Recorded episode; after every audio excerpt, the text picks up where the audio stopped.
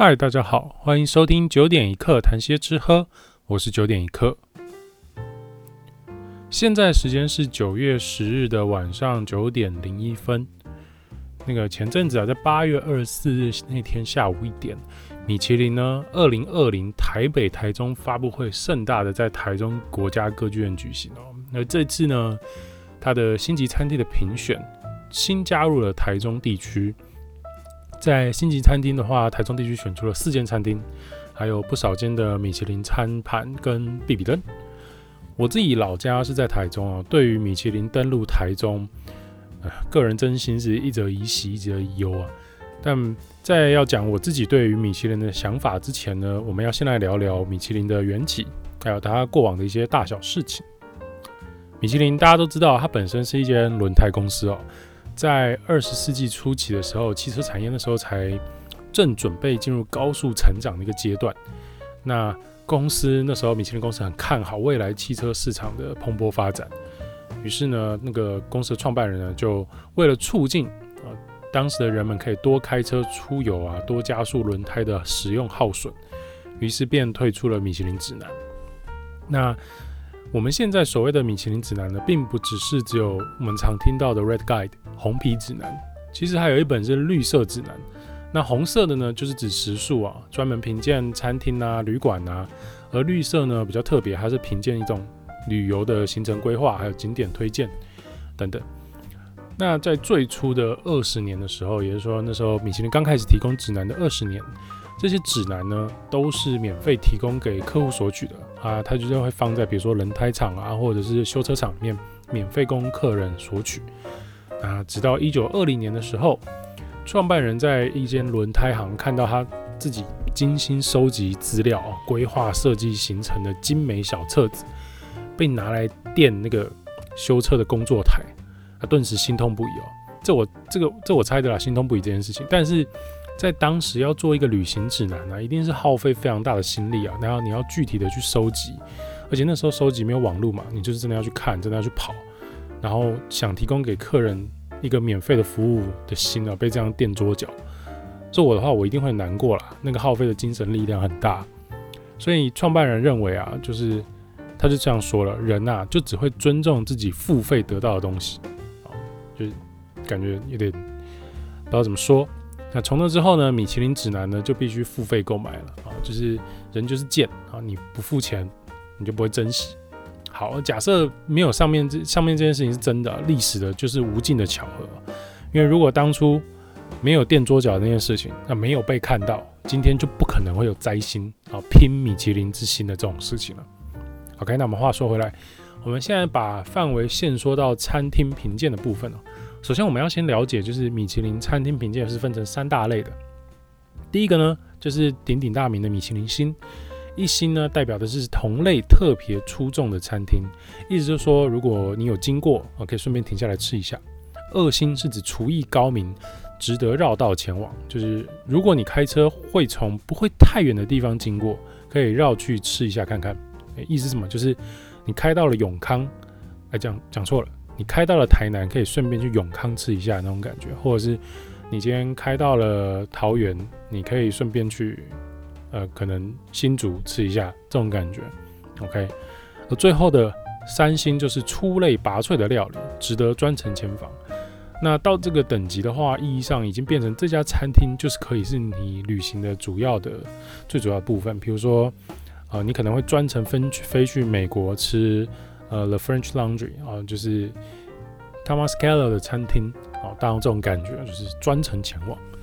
那第二类呢是米其林必比登推荐，这个必比登呢就是米其林宝宝，就是那个轮胎宝宝。而米必比登推荐的标志是一个米其林宝宝舔嘴唇的图案。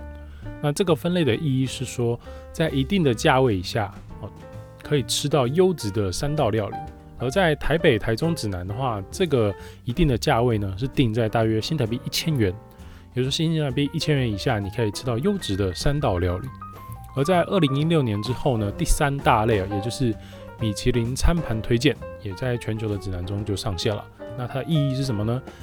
新鲜食材，细心准备，美味佳肴，啊，非常笼统。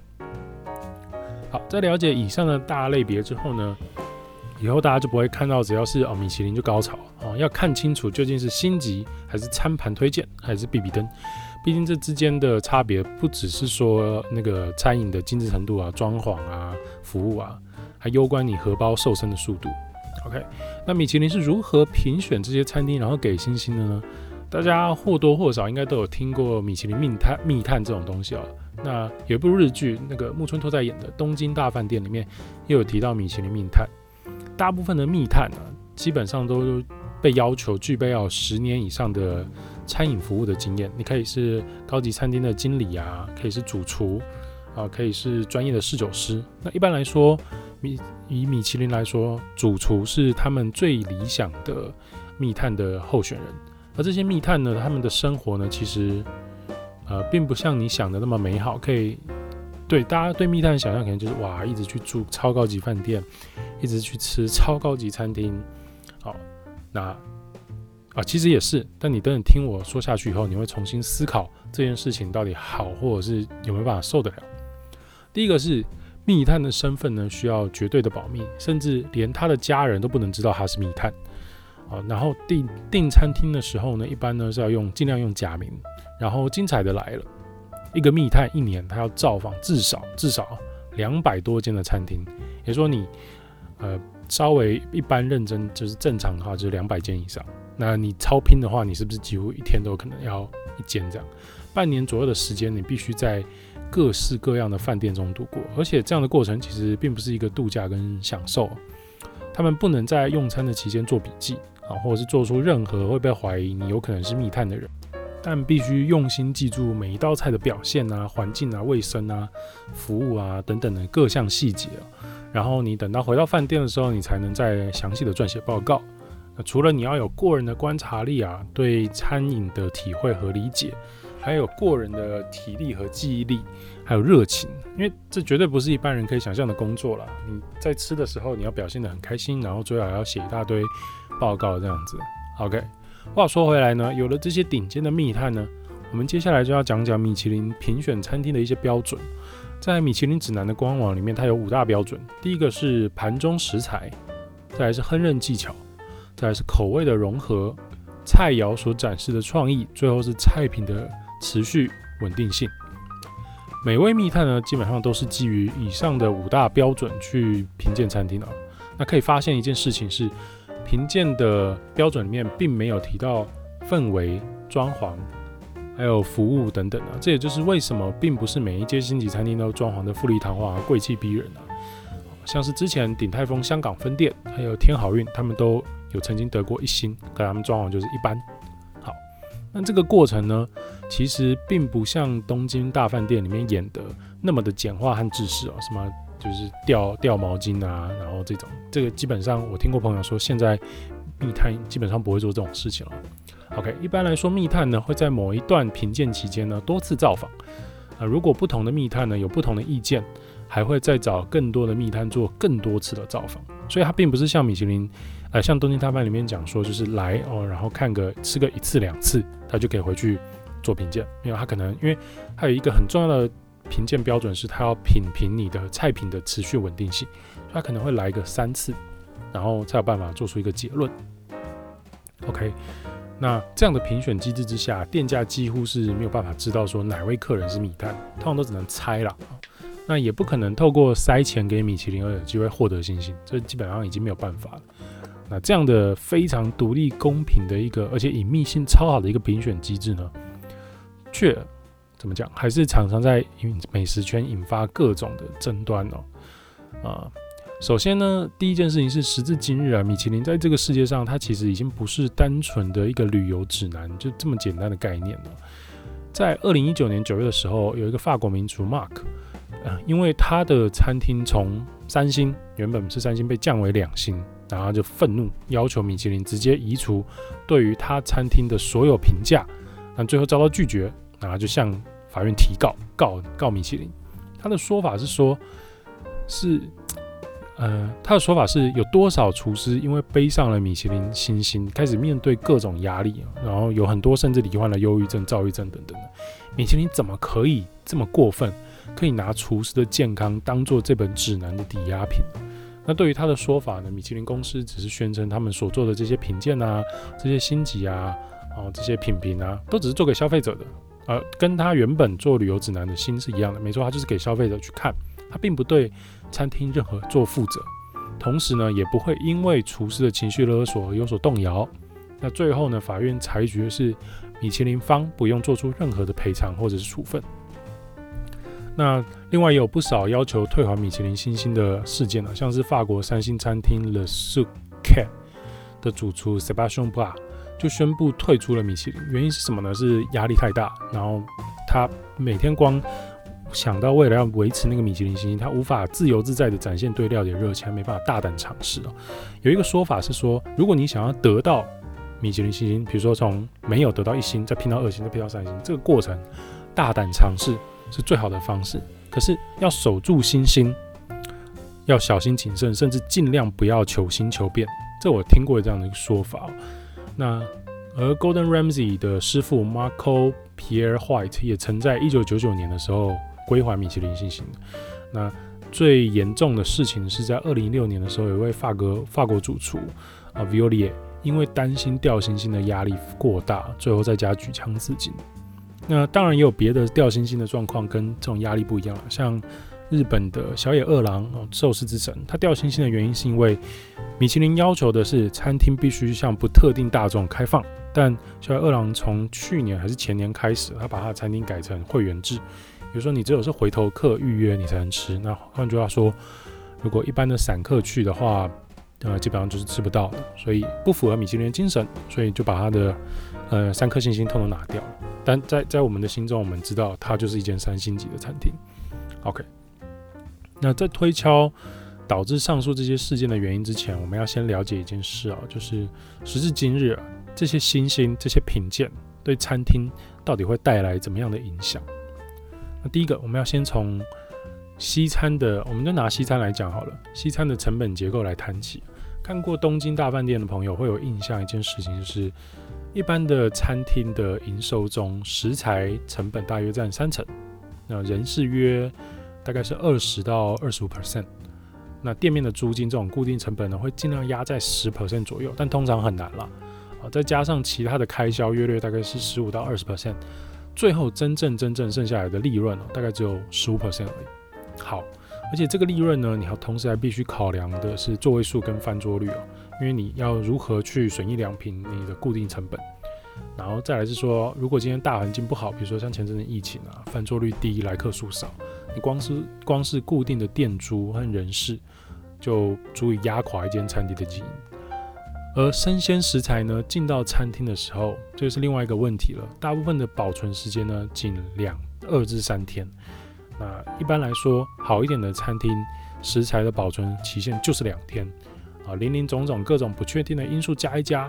食材方面的成本利润控管就会变得非常艰难了。所以大部分的餐厅都会有呃很靠很仰赖另外一种获利来源，就是酒水。大部分餐厅都是以容易储存的葡萄酒还有烈酒居多，整体的保存远较生鲜食材容易，耗损非常低哦。大家可以知道，就是葡萄酒，你只要在恒定的温度，好湿度稍微控制，基本上一个非常大的仓储空间，它的损耗率是非常低的。那烈酒就更不用说，烈酒基本上保存得宜是没有储存期限的，所以它不会有什么哦放三天会坏掉这种事，没有。它损耗低，然后仓储所需的成本低，而且呢它有一定的周转率，那品质容易掌握，利润空间非常大。利润空间非常大，要怎么说呢？一般来说，我们市售的葡萄酒，假设一瓶是一千块的价格，最后收到送到餐厅的时候，它可以用二倍到三倍的价格出单杯或者是卖赠品给你，所以这个价格是利润空间是非常惊人的。OK，以一家餐厅的营收来说，如果是一家西餐厅，酒水占个三十趴到四十趴，甚至到五十趴的利润都是非常有机会的，而且也是很正常的一件事情。OK，那在我们了解一间餐厅的成本利润结构之后啊，我们就要来看看究竟米其林星星或是米其林评鉴可以如何对餐厅带来效益啊。基本上与米其林星星最直接挂钩的呢，就是来客量。理论上增加五十趴的到一倍的客人数都是有可能的，不看你是得一颗还是到得三颗这样子。那在这样的情况之下，其实对餐厅来说困难的又不是说食材的预估的量，而是出餐的品质，还有品质数量都稳定的提供的货源。同时，为了应付暴增的来客数，人力支出也会跟着水涨船高，弄到最后呢，就常常变成是看起来每天都客满，生意很好，但最后只有勉强打平或小小赚一点点这样很尴尬的一个局面。而在这样的情况之下呢，主持们还必须费尽千辛万苦，防止自己被灾星，要变得看似勇敢进取啊、大胆啊，但实际上却显得保守稳健，然后非常小心品质啊、服务、民生、利润这些东西全部加在一起，每一天都要小心，不能有任何一丝一毫的疏漏，否则你马上就有掉星星的危机。这样的压力真的不是一般人可以想象的，所以也难怪会导致刚刚上述的那些各种事件。OK，那类似这样的问题呢？另外还有在米其林走出了欧美，来到东亚的其他饮食文化圈的时候，又衍生出了饮食文化认知上的冲突议题，这也是一种文化冲突。前阵子 BBC 有一个教做炒饭的影片，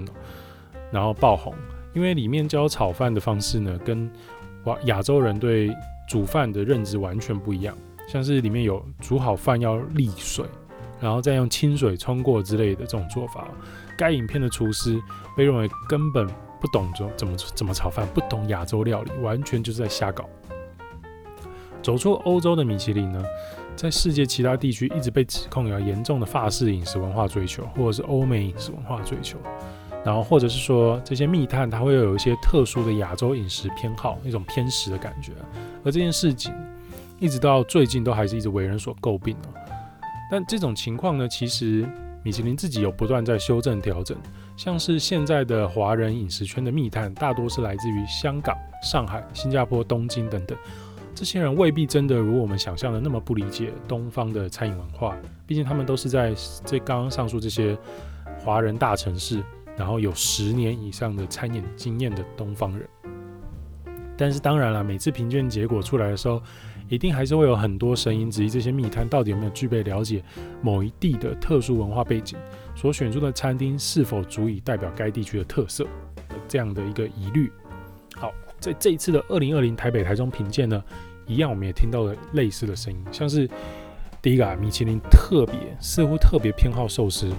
但是日料中呢，宴席料理、怀石、鸽烹，难道这些都不具摘星资格吗？哦，那这种问题你只要一直问下去就没完没了了。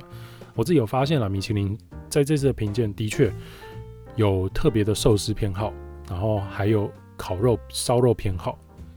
我们可以看下去啊，这一次台中只入选了四间星级餐厅，三间的是 Fine Dining 的餐厅，剩下的就是这次入选的烧肉 Ore Tachino Nikuya 安达的肉屋。那这家就在我家附近，走路五分钟就到了。这里也是一堆问号了，就是不是说烧肉不好，而是这个标准很奇怪。哦，然后第一个这个标准奇怪是什么原因？我解释一下。第一个是，难道台中除了这四间餐厅就没有更具代表性的餐厅吗？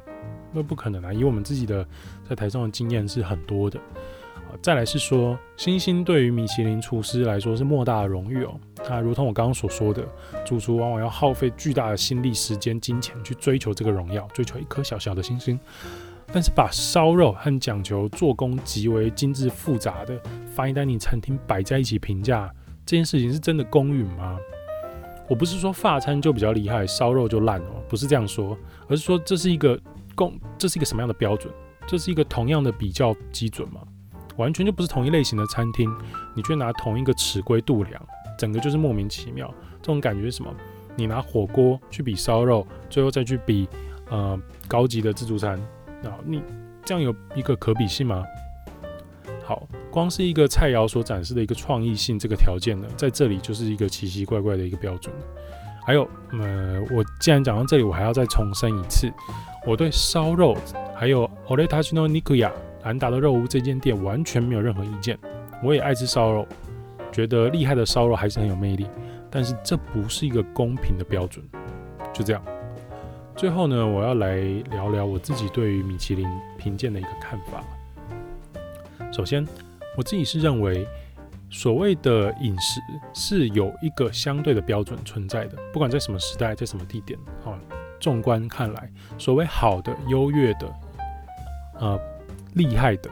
是有一个因为时代文化堆积变化而产生的相对标准，它是有一个相对标准存在，所以在一定的时期之内，评鉴是有标准而且能有所依循的，它并并不代表啦，并不代表评鉴好的就是人人会喜欢，这是两件事情。毕竟这也攸关个人的成长背景啊、文化熏陶啊，还有长时间的感官锻炼。所以我并不认为这样的评鉴有什么不对。但是最重要的事情是，整个米其林团队必须要有一个很清楚的认知：当你的言论、你的言行足以改变或影响别人的生活、生计，甚至一个地区的繁荣兴衰，乃至于呃一群人的健康和决策的时候，你要很清楚，你具备很大很大的影响力。每一个评断都应该要极尽公平和完整，不应该再抱着啊，我只对买我评鉴的消费者负责啊，你各位啊不要太介意，掉一颗星星不会怎么样啊，这样轻佻的态度非常糟糕。而且的确有可能有人会因为一颗星星的关系，不论是得到或者是失去哦，而失业、自杀、店家倒闭、欠债啊等等。像之前香港天好运就因为得了一星，结果被涨爆房租，只好搬家。在我看来啊，既然是评鉴，